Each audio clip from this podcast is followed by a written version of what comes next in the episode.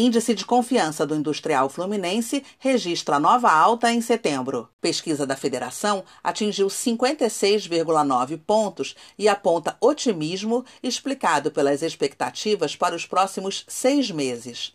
Esse é o segundo resultado positivo desde abril, mês em que a confiança apresentou a primeira queda por conta da pandemia. A pesquisa foi realizada entre o 1 e 11 de setembro.